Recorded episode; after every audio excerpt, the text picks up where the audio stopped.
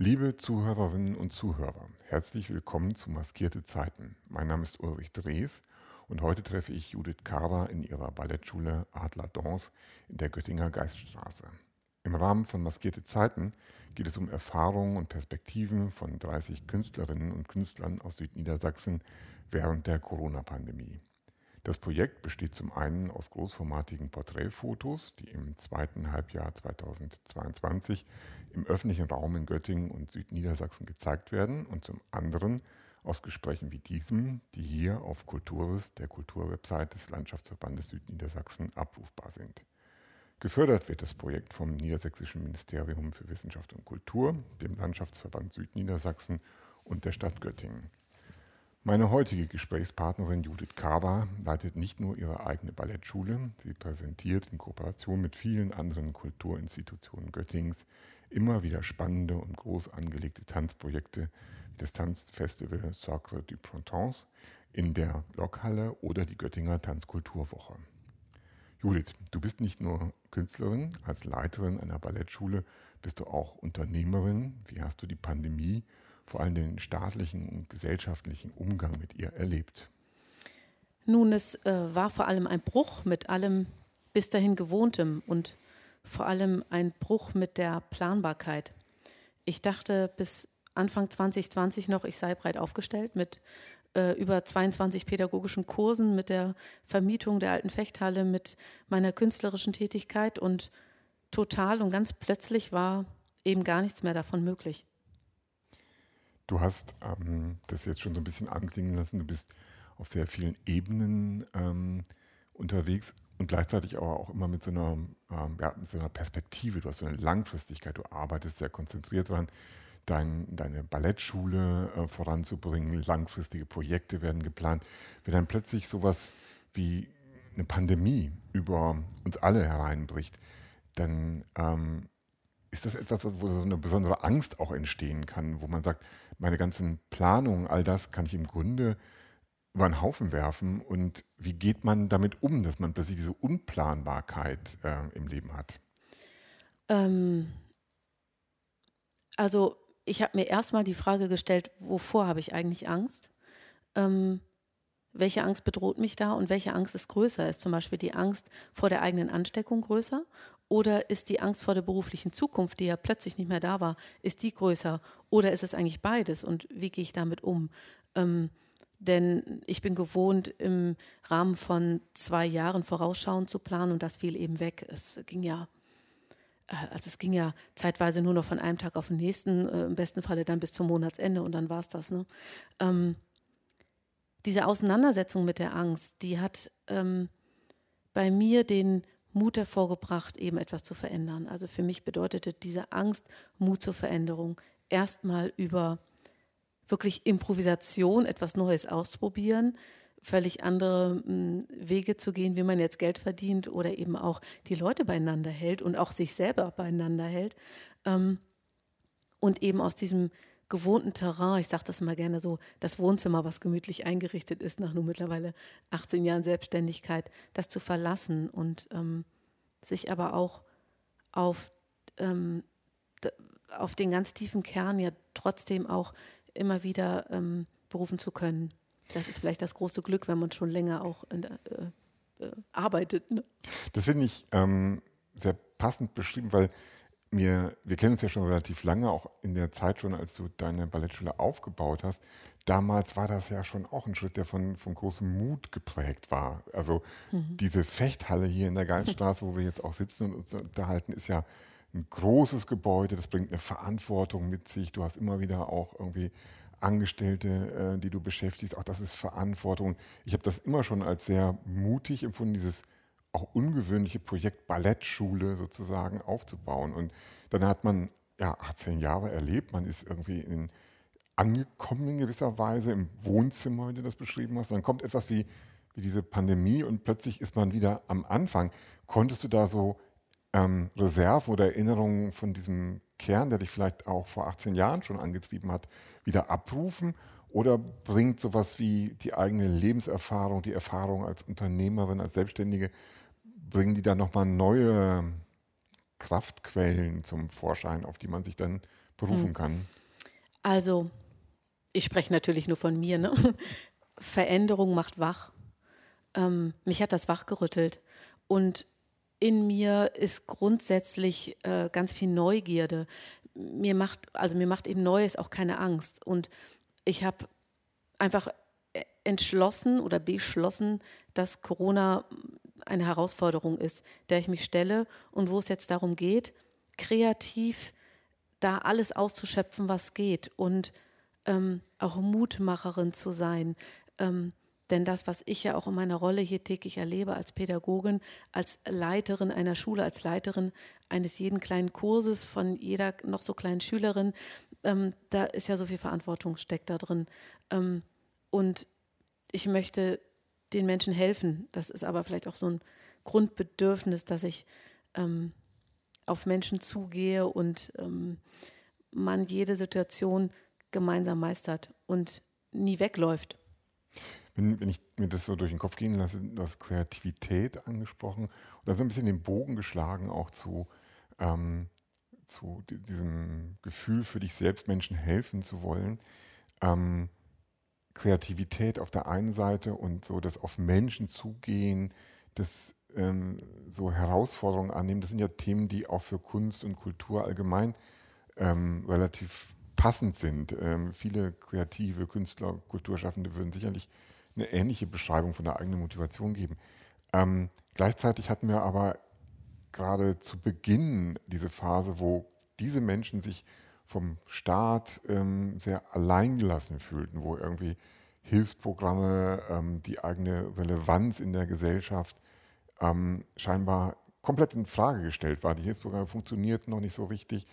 Ähm, alle hatten scheinbar andere Probleme. Wie hast du diese Situation erfahren? Ähm, war das für dich ähm, eine Enttäuschung oder wie hast du deine eigene Bedeutung sozusagen wahrgenommen im Hinblick auf das, was du ja in 18 Jahren wirklich aufgebaut hast?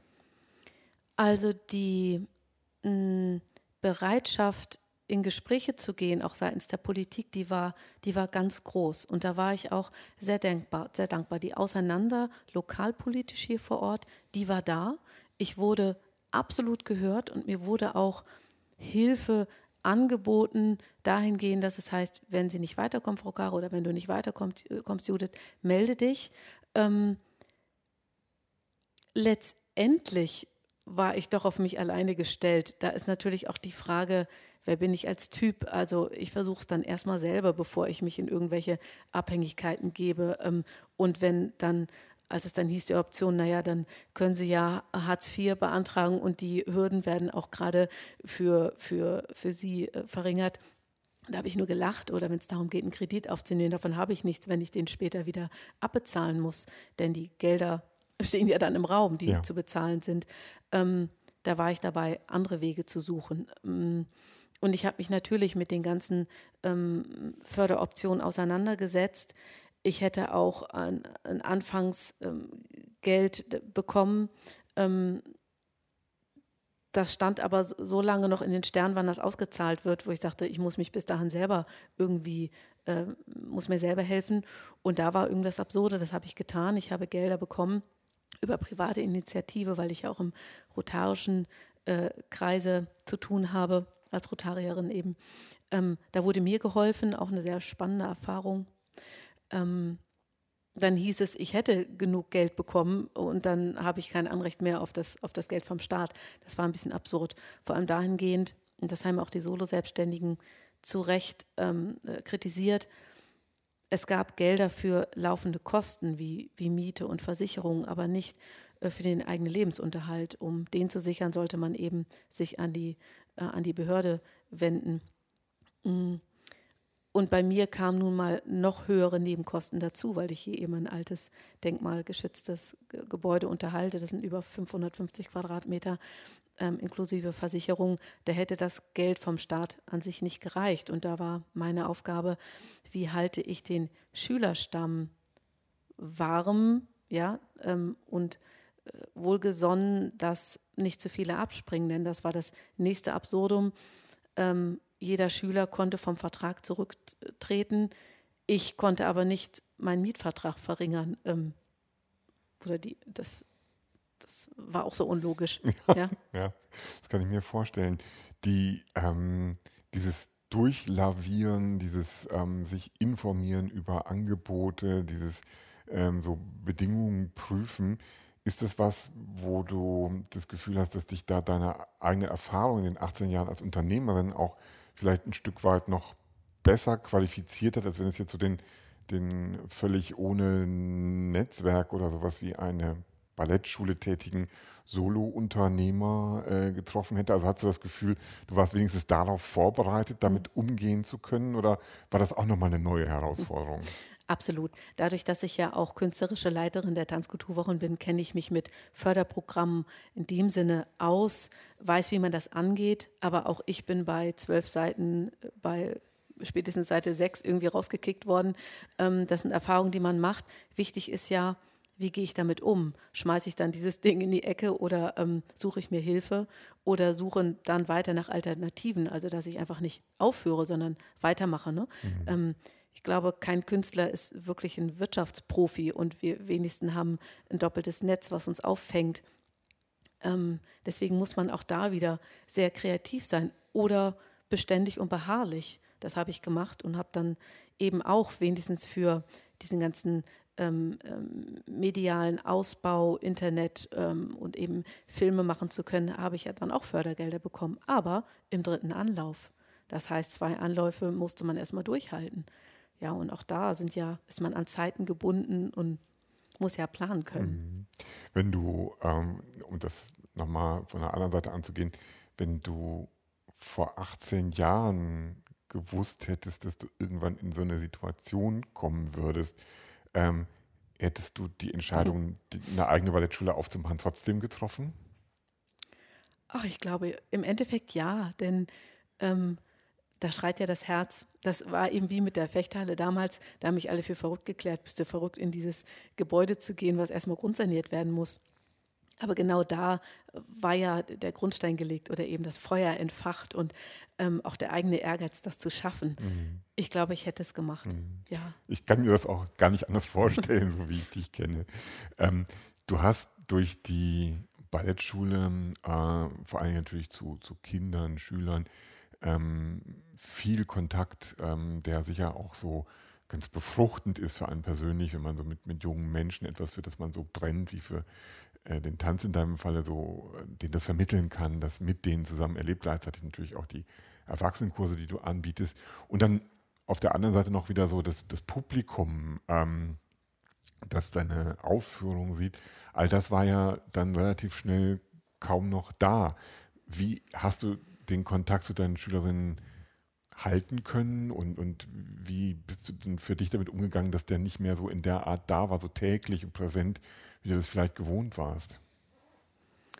Also erstmal war man total gelähmt, weil es ja hieß von politischer Seite aus, man darf gar nichts mehr unternehmen, man darf sich gar nicht mehr treffen. Und auch das war so absurd, weil mein Beruf lebt, lebt von der Nähe. Ähm, und auch von der Innigkeit. Ähm, da steht jedes einzelne Menschenkind im Mittelpunkt, egal ob jetzt pädagogisch oder in, in einer künstlerischen Auseinandersetzung.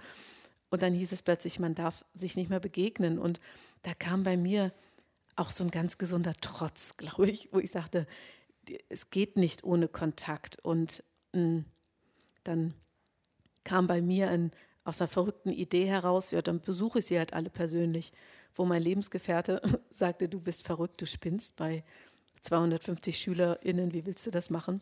Wir haben es tatsächlich getan. Wir haben jeden einzelnen Schüler, jede einzelne Schülerin besucht. Man hat sich dann an der Haustür getroffen mit dem Abstand, gefühlt mit zehn Masken auf dem, auf dem Gesicht. Und ich hatte eine kleine, noch völlig oldschool Ballett-CD gebrannt, die dann die Hälfte gar nicht abspielen konnte. ähm, aber der, die, weißt du, diese Mühe, ja, und zu signalisieren, mir ist da wirklich wie im Unterricht auch jedes Menschenkind von Herzen wichtig.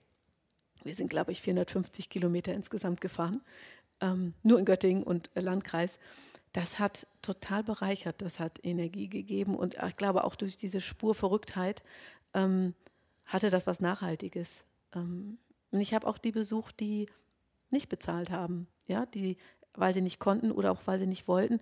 Wer sagte, ähm, ich stelle jetzt den Kontakt darüber, denn es wird ja später irgendwann weitergehen. Ja. Das war bestimmt, ähm, das war bestimmt eine ganz intensive, wunderbare Erfahrung. Versuche mir jetzt gerade vorzustellen, meine eigene Tochter äh, war bei dir, ich weiß, wie, wie eng die Beziehung ist, die die Kinder dann auch zu dir als Lehrerin aufbauen und so. Und ähm, äh, ist das, also wie geht man damit emotional um? Das muss also ist man da, ja, muss man da nachher auch mal weinen, wenn man da wieder ja. weggeht? Ja? ja. Ja. ja, von, es war in der Weihnachtszeit rum. Ähm, ich habe dann auch einen Keks mit auf den Weg bekommen, als sie hörten, mein Lebensgefährte fährt mich eben, äh, hat er auch noch einen Keks bekommen und eine liebe Umarmung.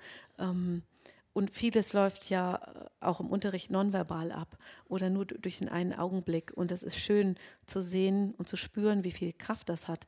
Und das ist eigentlich, das, das ist das eigentlich Wichtige in dieser Kommunikation. Mhm. Ne? Und da bedarf es gar nicht den großen gemeinsamen Urlaub, mhm. sondern eben den kleinen, aber wirklich ernst gemeinten Moment. Und ähm, da haben wir uns gegenseitig sehr viel gegeben. Und daraus entstanden ist dann die Idee der Einzelstunden. Das war das nächste Verrückte, als es dann hieß im zweiten Lockdown, es ähm, dauert nur noch einen Monat und dann waren das ja letztendlich vier Monate. Dann habe ich mit den Einzelstunden begonnen, wo ich sagte, einen Monat schaffe ich das, jedes Kind wirklich einzeln in einer reduzierten Zeit zu betreuen, aber dafür bekommen sie auch die 1 zu 1 Betreuung, Lehrerin und Schülerin. Daraus sind dann vier Monate gewachsen, ne, ähm, mit der totalen Erschöpfung, aber auch wieder dieser Bockigkeit. ich schaffe das. Mhm. Ähm, mhm. denn es geht auch nicht anders. Und eine andere Alternative, wie es Kollegen von mir gemacht haben, Zoom-Training anzubieten, ähm, davon habe ich einfach nichts gehalten. Also da half mir auch meine klare Vorstellung, wer bin ich, was will ich, was mache ich da. Ähm, und da muss man halt auch mal zusammen sich zusammenreißen und das machen, denn ich weiß ja, wofür ich das mache. Mhm. Das du sprichst an, du hast eben auch schon von, von Digitalisierung gesprochen. Das ist ja was, wo viele dann ja Erfahrungen erstmal häufig gemacht haben. Funktioniert das für sie? Ähm, wie, wie kann ich das für mich in meinen künstlerischen Ausdruck jeweils einsetzen? Ähm, hast du gleich gewusst, dass das nicht dein Weg ist oder hast du da auch mal was probiert, um, um einfach zu ja, erfahren, wie es geht? Ich habe mich lange dagegen gewehrt, ähm, für mich kein Zoom-Training anzubieten, hat wenig, weniger was mit der Technik an sich zu tun, sondern mit dem, was vermittel ich da. Also welchen Anspruch habe ich denn auch hier täglich im Unterricht? Und ähm, ich bin keine Bedienerin, die einen Bauchbeine-Po-Kurs anbietet und wo es mir egal ist, wie die Schülerinnen dann äh, vor dem kleinen Mini-Laptop da rumzappeln. Und ähm, ich möchte korrigieren können, ich möchte nah an den Menschen sein. Und das gibt dieses Format einfach nicht her. Und das habe ich versucht, so lange rauszuzögern, wie es geht. Neben dem, dass ich technisch einfach keine Ahnung habe, beziehungsweise immer abhängig bin. Ähm, und auch dazu gibt es eben die Geschichte dieser Förderung, die ich ja dann im dritten Anlauf bekommen habe über äh, Neustadt Kultur, wo ich dann eben in Technik investieren konnte wo ich dann die Weichen gestellt habe für ein Zoom-Training, aber eben mit einer großen Leinwand, wo ich jeden Schüler wirklich auch ähm, auf mehr Quadratzentimetern sehe als auf einem kleinen Laptop, ähm, wo ich ähm, wo ich einwirken kann, ja, oder eben ähm, ja, wo ich dann auch Geld für natürlich für, für eine vernünftige Kamera und für einen vernünftigen Laptop bekommen habe. Und dann bekommst du dieses sauteure Zeugs und musst aber erstmal lernen, damit umzugehen, mhm. weil das ist natürlich Profimaterial, da sind wir völlig naiv rangegangen. Ähm, wo auch mir jeder äh, Profifilmer gesagt hat, ja nicht umsonst studieren wir das. Ne? Und dann bin ich ja nicht die Einzige. Wir wurden da alle mit irgendwelchen Gerätschaften außen, äh, ausgestattet, wo dann aber das Ergebnis total unscharf war und, und schlecht. Und die Erfahrung habe ich gemacht, weil ich das Kinderballett, ich gebe jedes Jahr ein großes Kinderballett raus, dann eben als Film äh, selber meinte produzieren zu können. Das hat nachher geklappt, aber mit Umwegen, wo ich äh, und mein Lebensgefährte, der mir da wirklich sehr geholfen hat, weil der technikaffin ist. Wir haben unglaublich viel gelernt und auch, aber es auch als positive Herausforderung gesehen. Wir haben so unglaublich viel gelacht und ähm, so viel probiert, ähm, dass man dann auch ein vernünftiges Ergebnis bekommen hat. Und jetzt können wir mit der Technik umgehen. Und ohne diese Pandemie hätte ich mich damit immer noch nicht auseinandergesetzt. Und äh, man muss in allem das Positive letztendlich sehen mhm. und aber auch die Grenzen. Mhm. Ja, dass ich mhm. sage, einen Film kann ich bis da und dahin machen und dazu stehe ich, aber den Rest machen dann doch Profis. Ja, ich glaube, das ist, ähm, ist eine wichtige Erkenntnis zu sehen, was kann man, was kann man mitnehmen und am Ende, wo hat man eben auch seine Schwerpunkte und was will man ja. erreichen in, in, dem, was man macht. Ich habe auch Geschichten gehört, dass eben viel Technik im, im Raum war, von der nicht immer ähm, alle wussten, wie sie damit richtig umgehen sollen. Du hast jetzt dich sehr intensiv damit beschäftigt. Ähm, bedeutet das, dass du vielleicht in den nächsten Jahren irgendwann nochmal so ein größer angelegtes Projekt in Richtung Film oder irgendwas, was das jetzt auch einsetzt, was du da an Know-how gewonnen hast, äh, umsetzen möchtest? Oder auch nochmal anders gefragt, glaubst du, es gibt für dich oder so diesen Impuls zu einer Art von künstlerischen Reflexion jetzt über die ähm, Corona-Zeit? Ist da irgendwie das Bedürfnis da, sich darauf nochmal irgendwie damit zu beschäftigen? Also die, die Corona-Zeit an sich, gerade diese beiden Lockdowns, die habe ich verarbeitet, künstlerisch. Ähm, habe vor allem die Situation der Jugendlichen beleuchtet und damit zwangsläufig auch meine eigenen, das fließt immer zusammen. Da ist ein Stück daraus entstanden, was eben sogar über ein großes Projekt, über, über drei Leinwände ähm, mit äh, Tanz äh, eben auf der Leinwand, wie eben auch live, eine, eine richtige Performance, eine Installation ist daraus entstanden. Ähm, da habe ich mich mit auseinandergesetzt und langfristig wird natürlich Thema Film immer einfließen, gerade weil man ja jetzt sich die Mühe gemacht hat, sich da so rein zu hm, denken und reinzuarbeiten. Und das ist auch das Schöne. Da gehe ich ja, bin ich ja bereichert. Ne? Ähm, das ganze, die ganze Gerätschaft, die fliegt nicht in die Ecke. Ähm, da wird es noch viele Möglichkeiten mhm. geben. Weiter jetzt das Thema noch zu reflektieren, das zu intensivieren, kann ich so noch nicht sagen. Aber ähm, die Pandemie werden wir nie vergessen. Wir werden eventuell immer mit der Pandemie leben müssen. Also fließt alles das, was mich durch die Pandemie beschäftigt, einschränkt oder auch bereichert, ja immer in meine Arbeit hinein. Wo das landet, das weiß ich noch nicht. Das ist vielleicht auch gut so.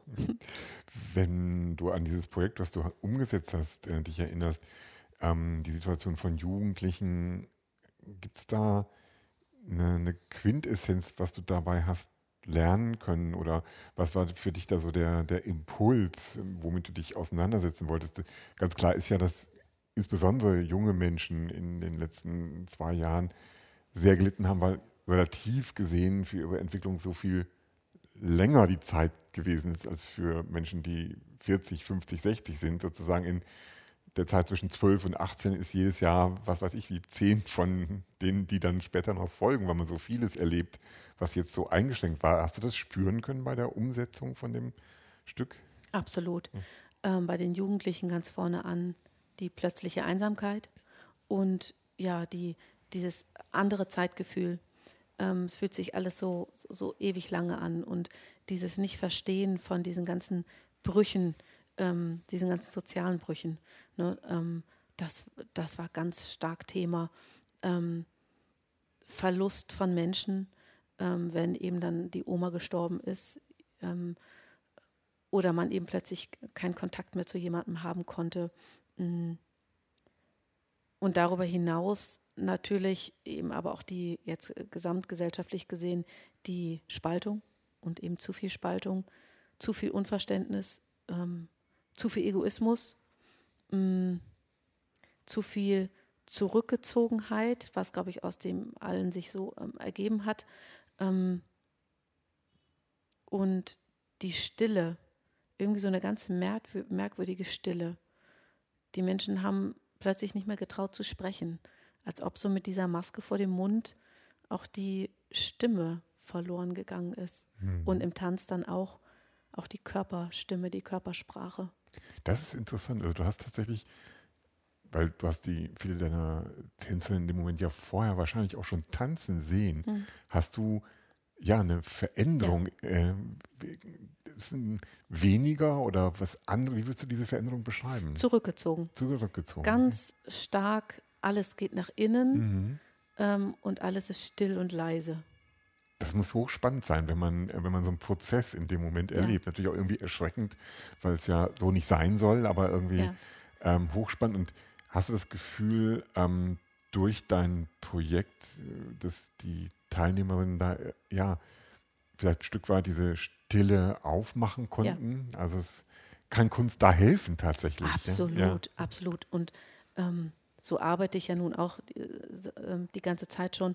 Die Jugendlichen, und das wissen sie ja, ähm, die geben auch Impulse ähm, für meine Arbeit. Ähm, ich setze da ja nicht irgendwas vor, da entwickelt sich etwas. Das, das steht jetzt nicht so im Raum, dass ich sage, so ab Kinder Improvisation und wir machen da was draus, sondern das ist so ein, so ein unbewusstes Geben und Nehmen. Und da fühlen die sich äh, unglaublich abgeholt ähm, und wirken einfach im Raum. Und auch in der Stille wirken sie ja und man gibt dann ein, äh, kommt ein Ausdruck heraus. Mhm. Und den setze ich dann eben in eine Choreografie um. Mhm.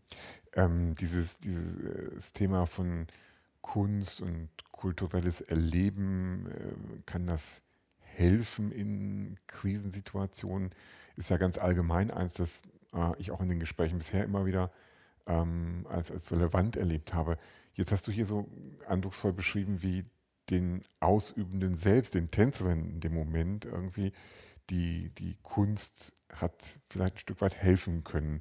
Glaubst du, dass auch jemand, der einfach zusieht, der der Kunst, ich will nicht sagen konsumiert, aber erlebt, äh, einen positiven Effekt von, von diesem Moment für sich mitnehmen kann in, in der, im Umgang mit der Pandemie? Kunst und Kultur fängt bei mir immer da an, wo die Stimme versagt.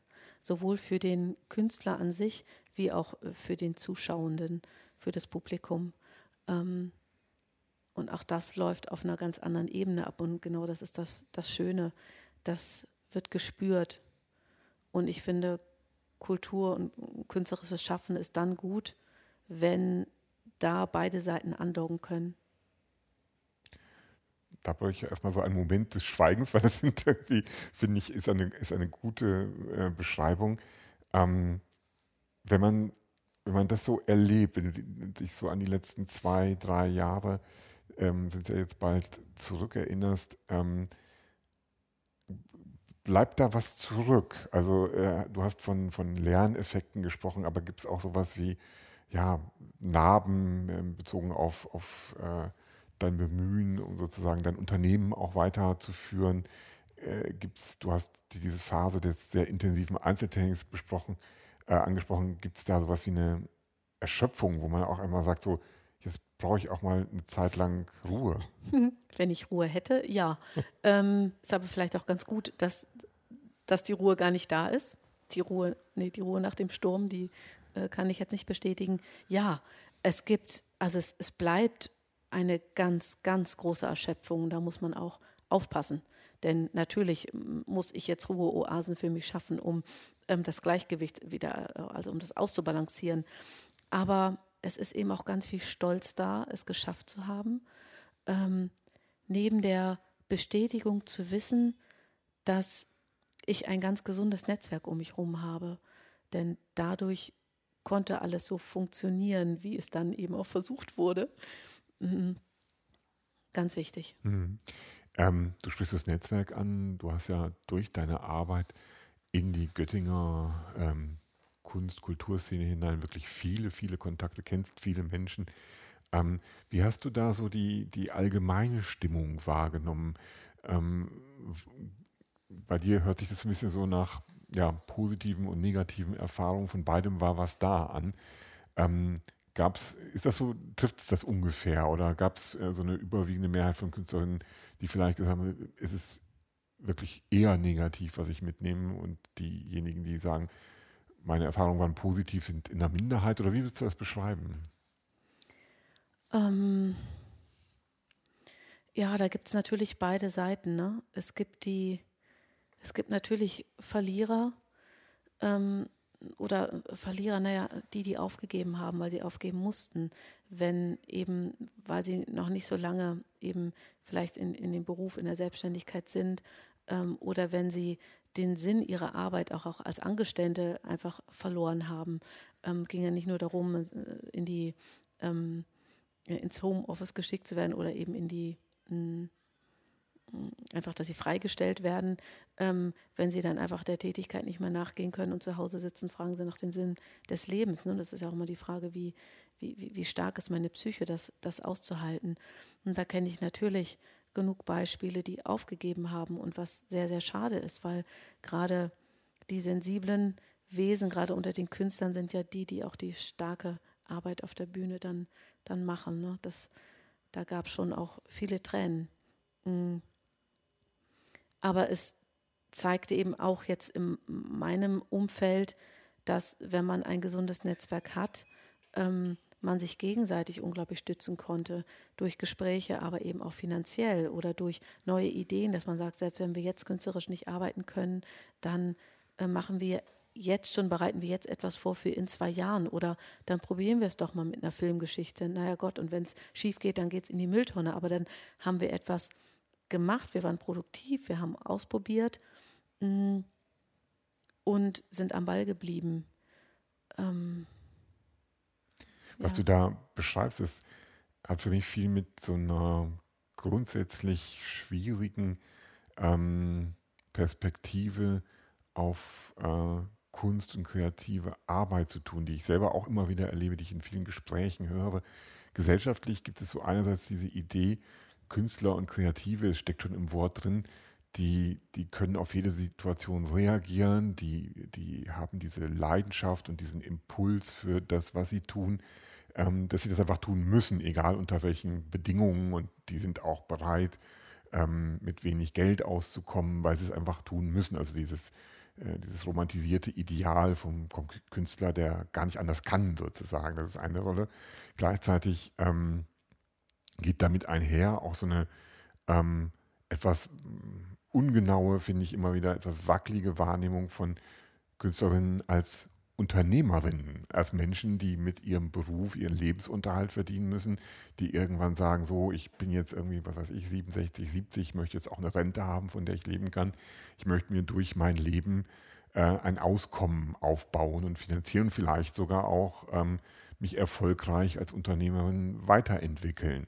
Ähm, und das scheint für viele Menschen in der Gesellschaft immer in so einem leichten Widerspruch zu stehen. Und damit geht dann so schnell einher dieses, diese Idee, ja, wenn, wenn die Künstler, diese Solo-Selbstständigen gerade am Anfang ihrer Karriere, die du angesprochen hast, ähm, gut, die müssen dann mal eine Pause machen, aber wenn die wirklich Kunst wollen, dann kommen die alle wieder und so. Mhm. Und ähm, ich finde das, ähm, ich kann verstehen, woher das kommt, ähm, weil diese Leidenschaft für das eigene Tun, die kenne ich auch und die erlebe ich immer wieder im Kontakt zu vielen Menschen, aber gleichzeitig ähm, sind die gleichen Menschen auch von Vernunft geprägt und nicht nur Opfer ihrer Leidenschaften und sagen, wenn ich mit dem, was ich als Kunst machen will, nun wirklich gar nicht mein Leben finanzieren kann, was soll ich denn machen? Dann muss ich was anderes tun.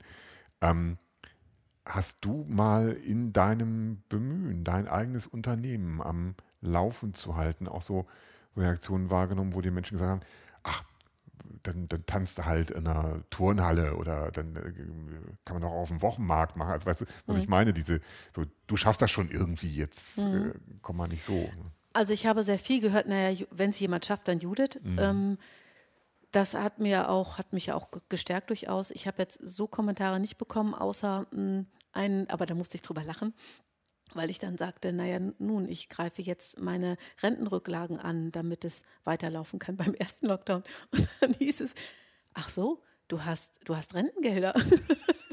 Aber ich musste darüber lachen, weil äh, ja, es ist, das Klischee wird immer so bedient. Ich ja. denke, ja, was, was glauben Sie denn? Also natürlich sorge ich für die Rente vor ähm, und nicht nur das. Und es ist eine Frechheit, dass ich äh, jetzt das, was ich für die Rente zurückgelegt habe und wirklich ja nun hart erarbeitet habe, ähm, äh, dafür drauf, äh, dass dafür drauf geht. Ja. Ähm, ja, das war so eine Reaktion.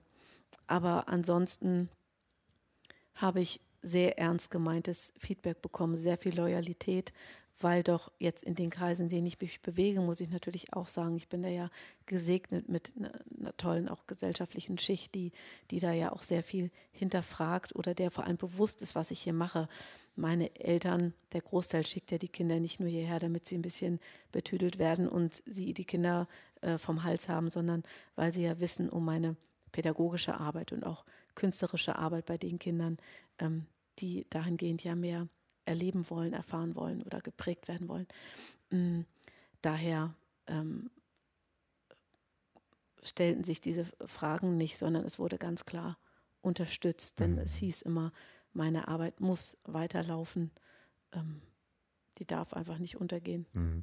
Von, von ähm, dir dann abgesehen, wie, wie hast du das für dich so in, mit deinem eigenen Blick auf diese Diskrepanz wahrgenommen? Hast du das auch spüren können, was ich gerade beschrieben habe? Also diese, diesen Widerspruch zwischen Künstler sind normale Berufstätige und Künstler sind Künstler, die einfach müssen. Äh, oder bilde ich mir den ein oder gibt es den für dich auch?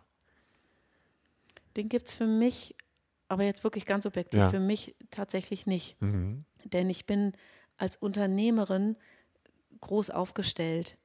Ähm, ich gebe eben nicht nur hier einen kleinen Tanzkurs, den ich auch woanders machen kann. Ich kann meine Schule nicht einfach woanders hin verpflanzen. Mhm. Dafür ist der Schülerstamm zu groß, dafür ist das, was ich hier mache, ja auch einzigartig, weil ich ja eben alles, ist ja alles miteinander verwebt, ähm, dass ich ja nicht nur einen Tanzkurs anbiete, sondern immer im Hinblick auf künstlerische Tätigkeit für Veranstaltungen in der Kooperation eben mit professionellen äh, Künstlern mh, mm, etwas zu schaffen, ähm, anderen eben auch äh, ein, ein, Arbeitsforum biete, also nicht nur ähm, äh, Tanzpädagogen, sondern eben auch anderen Künstlern, die ich dann wieder ähm, engagiere, um dann mit Jugendlichen etwas zu machen. Mhm. Das ist alles so miteinander verwebt. Ähm, das kann man nicht mal eben so nicht mehr machen und dann wieder anfangen. Ähm, aber das war vielleicht auch mein Schutz. Mhm. Mhm. Ja, weil sich die Frage nicht stellte, mal eben aufzuhören und dann irgendwie später wieder weiterzumachen oder nebenbei mal drei Monate in einem Testzentrum zu arbeiten oder mhm. so. Haben ja viele Kollegen auch ja. gemacht, die dann das Problem hatten, aus der Künstlersozialkasse ausgeschlossen zu werden, weil sie plötzlich nicht mehr Ballettpädagoge sind. Ja. Ist das nicht, ist das nicht Wahnsinn, wie sozusagen diese gesellschaftlichen Strukturen und Mechanismen, die sicherlich irgendwann sich irgendwer mit, mit einer Idee von, das ist ganz vernünftig, das so zu machen, ausgedacht hat, um, ja, Künstlersozialkasse ist ja ein wichtiges Instrument, um vielen Menschen irgendwie die, die Arbeit überhaupt erst zu ermöglichen. Ähm, aber gleichzeitig dann auch so, ja, die Leute müssen in so einer Situation ein paar Monate lang ihr, an, ihr Geld anders verdienen und dann fliegen sie raus aus der Künstlersozialkasse. Mhm. Ähm, wie, wie empfindest du das? Ist das irgendwie so, ja, ist das Normalität? Muss man akzeptieren, dass ähm, Staat, Gesellschaft auch so funktionieren, weil sie nun mal nicht besser können, also mhm. ohne dass da sozusagen eine böse Absicht dahinter steckt? Oder ist das, was du sagst, das war jetzt eine Situation, die zeigte, ähm, wir müssen was ändern? Dieses Absurdum ist einfach Realität und ich glaube leider, dass sich da nie was dran ändern wird. Ähm, ich kann von mir selber sprechen, als ich noch jung war und eben ähm, ernsthaft überlegte, dann doch Ballettpädagogin zu werden, war der erste Antrieb, ein Konkon zu schaffen, weil ich mit der Welt da draußen eigentlich mit mir innerlich konkurrieren, also konkurriere ist das falsche Wort, einfach nicht klarkomme. Ja. Es ist aber naiv, sich einfach nur Konkon zu schaffen am Anfang war das gut und ausreichend, aber dann kommt halt der nächste Schritt und das ist das, wo vielleicht viele Kollegen auch verzweifeln, wenn sie aus demselben Antrieb kommen und eigentlich keine Ahnung auch von Wirtschaftlichkeit und so weiter haben. Du wirst ja in so einer Ausbildung auch nicht darauf vorbereitet. Äh, man muss dann den mutigen Schritt wagen, aus diesem Konkon wieder rauszugehen und dann der Realität ins Auge zu schauen und nicht zu verzweifeln oder eben auch sarkastisch zu werden, sondern zu sagen, okay, ich habe ja zum Glück meinen Schutzkonkord, da kann ich ja immer wieder rein. Aber ich muss raus, um alles andere ähm, zu sehen und darauf reagieren zu können. Mhm. Alles andere ist naiv. Und ich glaube, diese Naivität, die bisherige Naivität bis zum Zeitpunkt Corona, ähm, hat, hat vielen auch äh, viele Energie gekostet. Mhm. Jetzt bildest du ja auch ähm, Schülerinnen aus für die Aufnahmeprüfungen an, an Tanzhochschulen mhm. und ja. so etwas ähnliches. Ähm, da kann ich mir vorstellen, ist deren Frage auf, kann mhm. ich da irgendwann einen Beruf ja. draus machen, natürlich auch ja. im Raum. Was ja. sagst du denen gerade? Ähm, also es gab Mädchen, die tatsächlich das dann abgebrochen haben, diesen, diesen Wunsch äh, und auch oder auch äh, bei einer äh, Familie von, von den Eltern dann gesagt wurde, ähm, mach das auf gar keinen Fall. Ähm, wo sie jetzt vorher sagten, naja, gucken wir mal, ob das für, für mein Kind was sein könnte. Aufgrund dessen äh, sagten eben, kriegst du von uns keine Unterstützung. Ähm, da bin ich dann in dem Moment Psychologin, Beraterin, Zuhörerin, ähm, um die Mädchen aufzufangen. Ähm, genauso Aufnahmeprüfungen in der Zeit waren just nicht vernünftig möglich, weil auch das alles nur per Film ging. Und wenn du dann an eine internationale Schule gerne möchtest und du dann nicht den, das Geld hast für einen professionellen Filmer und noch äh, äh, deine eigene Choreografie oder das, das kleine Exercise nicht schön in Szene setzt, dann hast du schon verloren, weil einfach schon die technischen Mittel nicht ausreichten. Ähm, da lief vieles sehr unfair, aber es ging eben auch nicht anders, weil eine direkte Begegnung nicht möglich war. Mhm. Ne? Mhm. Ähm, und da haben natürlich viele sich entschieden, auch über meine Schule hinaus, diesen, diesen Weg nicht zu gehen. Das sieht man dann an den Ausbildungsklassen, die Lehrer sind, als eben okay. vor der Pandemie. Mm, okay. Ähm, ist es was, wo du ähm, so im Nachhinein denkst, dass gerade da, also an diesem Schritt vom, von Ausbildung in welcher künstlerischen Sparte auch immer hinein in, in die Berufstätigkeit, ähm, was verpasst wurde? Also jetzt vielleicht auch als Lehrer aus, aus dieser Zeit zu erkennen, wo da eigentlich sofort Schwächen aufgedeckt werden im System. Ähm, oder waren die schon vorher da? Und man, man müsste einfach, du hast auch angesprochen zum Beispiel, dass dich deine Ausbildung nicht wirklich auf äh, unternehmerische Tätigkeit vorbereitet mhm. hat. Ist das im System drin, dass man da vielleicht mal drüber nachdenken müsste? Ähm, ja, diejenigen, die mit Kunst ähm, ihr Geld verdienen möchten, das zum Beruf machen wollen, auch darauf vorzubereiten, nicht nur in dem Kokon zu leben, von dem du gesprochen hast, sondern wirklich auch rauszugehen und ja, wie jemand, der äh, Autos repariert, sozusagen, sich damit mit bestimmten Dingen auseinanderzusetzen. Absolut, weil wenn es eine künstlerische Ausbildung ja schon gibt, dann sollte da auch ähm, als Lernfach genau diese ganzen wirtschaftlichen Themen drin sein, ne? wie mache ich eine Einnahmenüberschussrechnung nur als ein Beispiel. Mm, da fehlt ganz viel seit Jahrzehnten. Und ich glaube leider aber auch, dass die Pandemie da nicht gereicht hat, da etwas zu verändern. Mhm.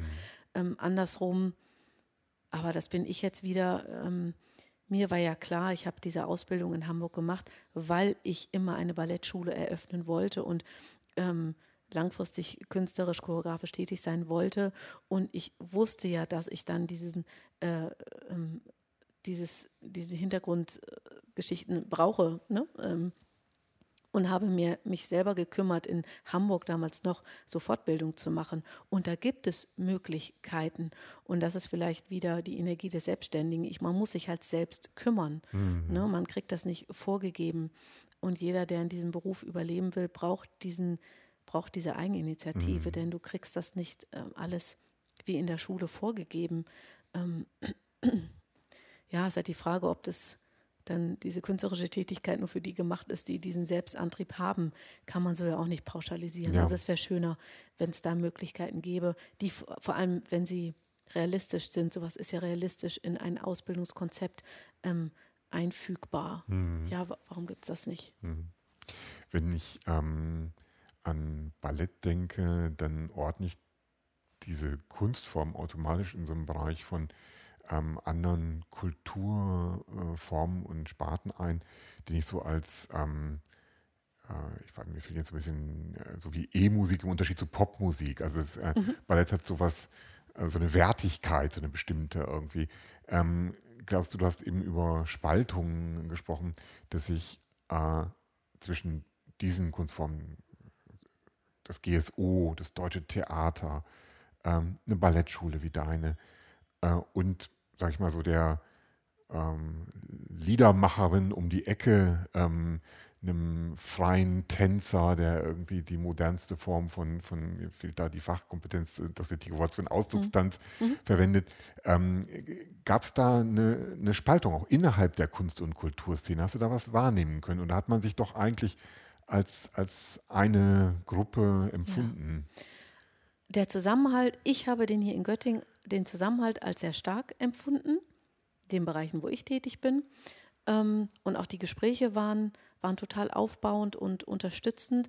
Aber natürlich gab es die Problematik, du bist, ne, du Theater bist institutionell gefördert oder du Schauspieler bist eben angestellt und kannst zwar vielleicht gerade deinen Beruf nicht ausüben, aber du hast eben deinen deine, dein, dein Monatsgehalt.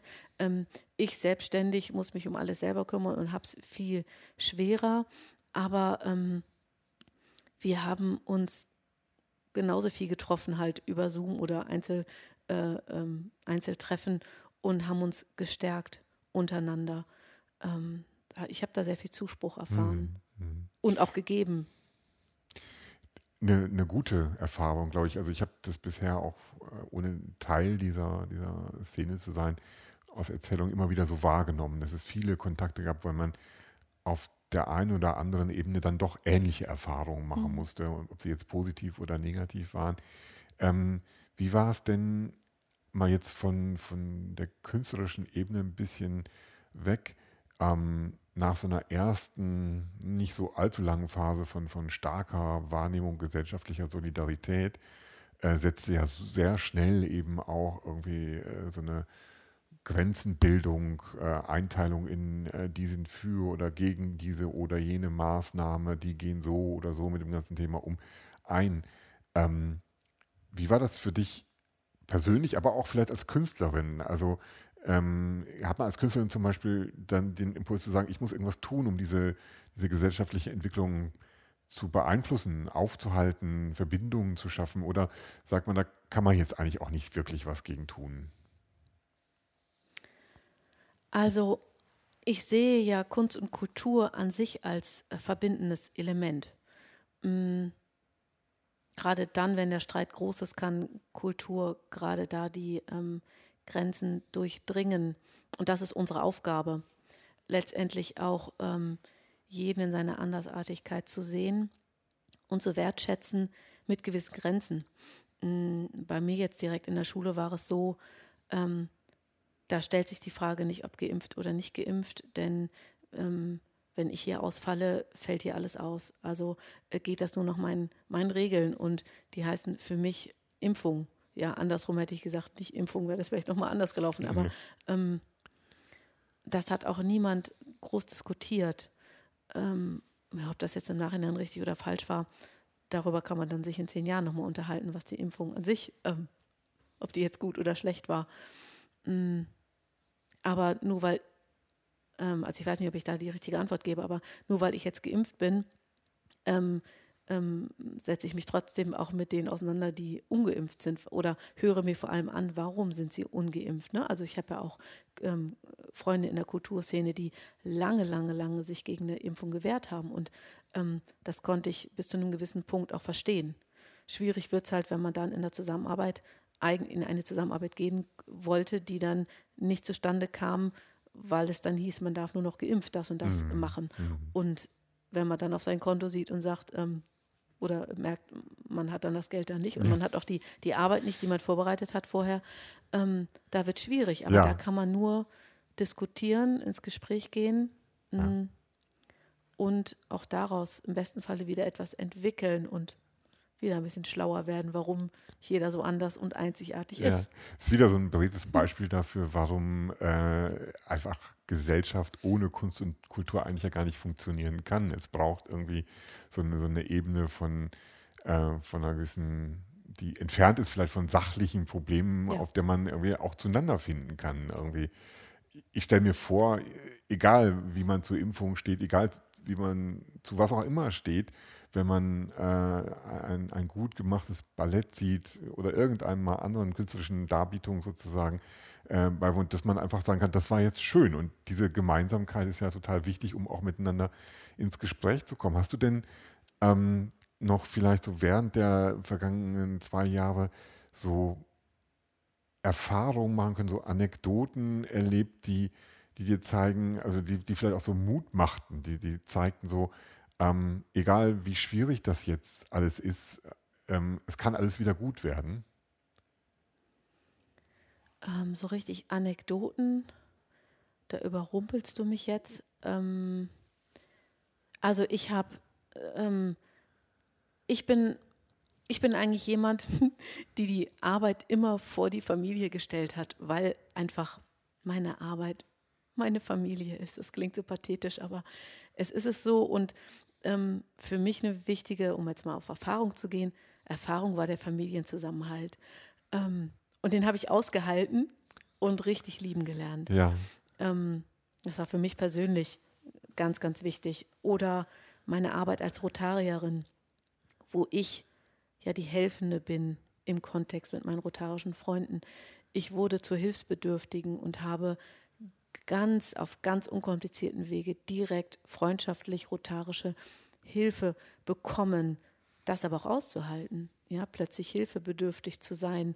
Ähm, das war ganz merkwürdig, aber es hat meinen Horizont nochmal absolut erweitert. Mhm.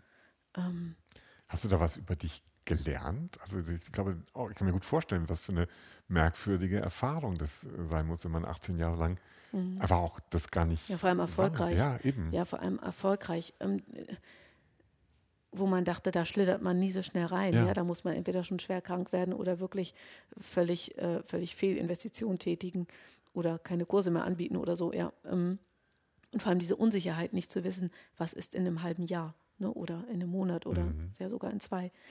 Ähm, das hat einen sehr,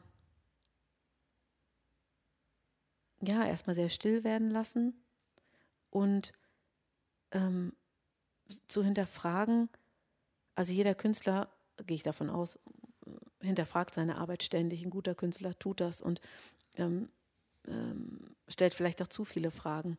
Ähm, dass ich wirklich das Feedback bekommen habe, deine Arbeit, Judith, ist so, wie du sie tust, einfach wichtig. Im Kleinen wie im Großen, im Leisen wie im Lauten. Mit laut meine ich Bühne, mit leise meine ich die tägliche Arbeit hier im Unterricht die ist von unschätzbar, unschätzbarem Wert. Und damit habe ich auch eine Verantwortung, diese weiterzuführen. In dem Moment, wo ich einfach zu schnell aufgebe, ähm, nehme ich ganz viel, auch ganz viel. Und das, also sich selbst, seine eigene Arbeit wertzuschätzen, ähm, das ist, glaube ich, auch ein ganz wichtiger Punkt. Und dann aber auch, äh, wenn ich jetzt an die Loyalität meiner Schülerinnen und, und Eltern denke, da Danke zu sagen und das auch nicht als selbstverständlich hinzunehmen und da immer im, im Gespräch zu sein, ähm, ganz, ganz wichtig. Und zu erkennen, dass wir alle ein kleines Rädchen von der Gesamtgesellschaft sind und dass die, diese Gesellschaft weiter bestehen muss, dass wir die vielleicht sogar, ich weiß nicht, ob ich übertreibe, aber dass wir die Gesellschaft retten müssen und als, hm, als Haus sehen, ja, mit, mit Dach und mit Keller und mit Garten und mit Balkon, wo man rausschauen kann und dass da wirklich für jeden Platz ist und wir niemanden ausweisen und immer zuhören, aber natürlich auch verlangen, dass vom anderen gehört und gegeben und nicht nur genommen wird. Erneut eine, eine, eine finde ich, gelungene Zusammenfassung. Wenn man, ähm, ich komme dann jetzt tatsächlich so ein bisschen aufs, aufs Zeitgeschehen.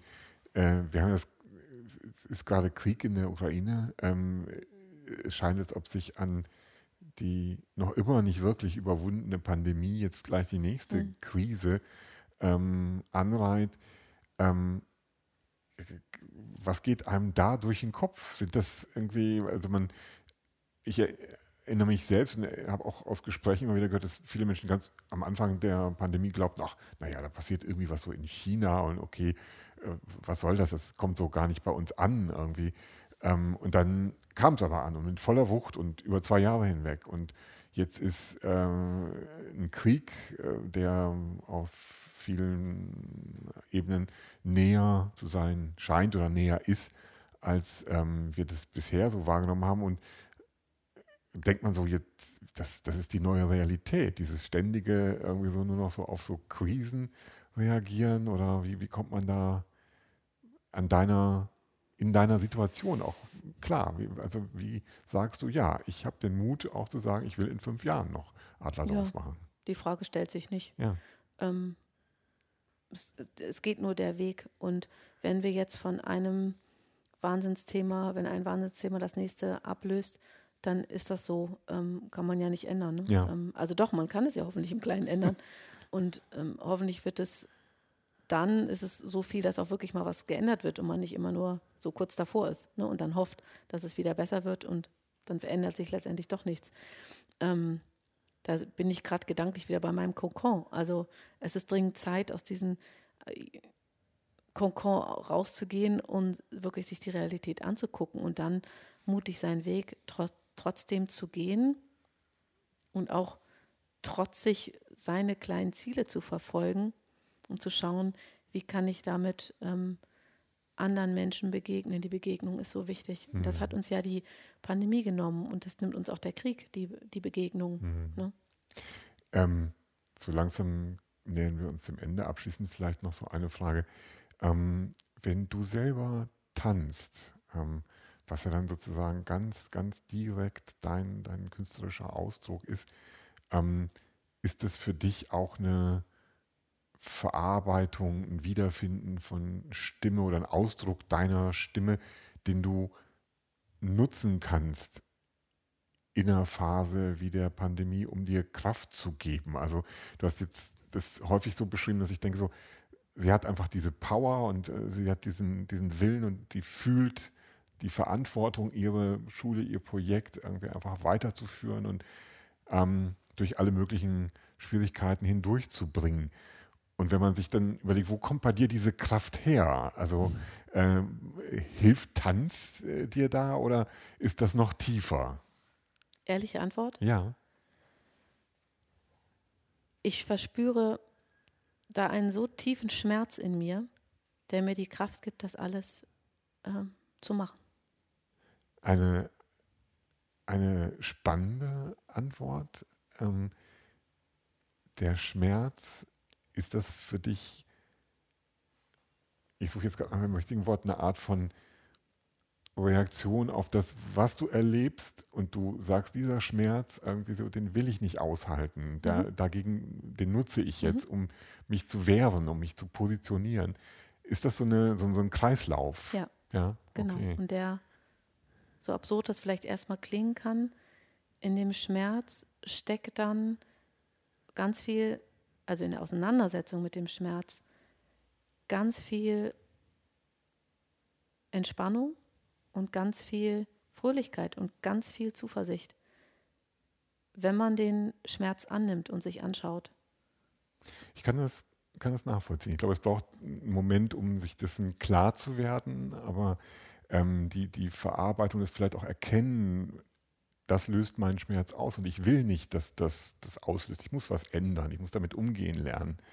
Ja, ähm, und dadurch nehme ich ja auch die, die Feinheiten ganz anders wahr, wenn mich ein Kind anlacht, wenn es plötzlich meine Hand greift im Unterricht, wenn es stolz ist auf eine bestimmte Bewegung. Ähm, das bekommt eine andere Dimension. So, das war jetzt ein für mich ähm, wundervolles Schlusswort. Ähm, dann bedanke ich mich jetzt erstmal bei Judith Kara für das Gespräch, bei unseren Zuhörerinnen fürs Zuhören und natürlich ich hast du das letzte auch. Wort. Herzlichen Dank und halten wir einfach gemeinsam weiter zusammen und machen immer irgendwie das Beste draus. Danke, wiederhören.